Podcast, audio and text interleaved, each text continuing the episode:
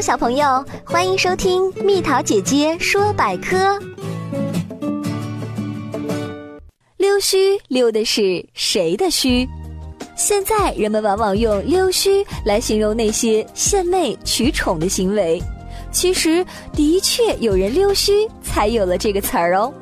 相传，在宋朝真宗年间，有个宰相叫丁谓，是靠献媚取宠爬上相位的。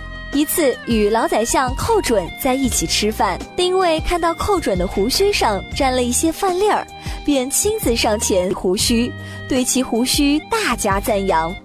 为官清廉、刚直不阿的老宰相寇准，深知丁谓心术不正，就哈哈大笑道。难道天下还有溜须的宰相吗？溜须的典故由此流传至今，而且经常和拍马连用。宝贝儿，如果你喜欢蜜桃姐姐，想和我做朋友，就关注我的微信公众号吧，名字是“宝贝晚安”。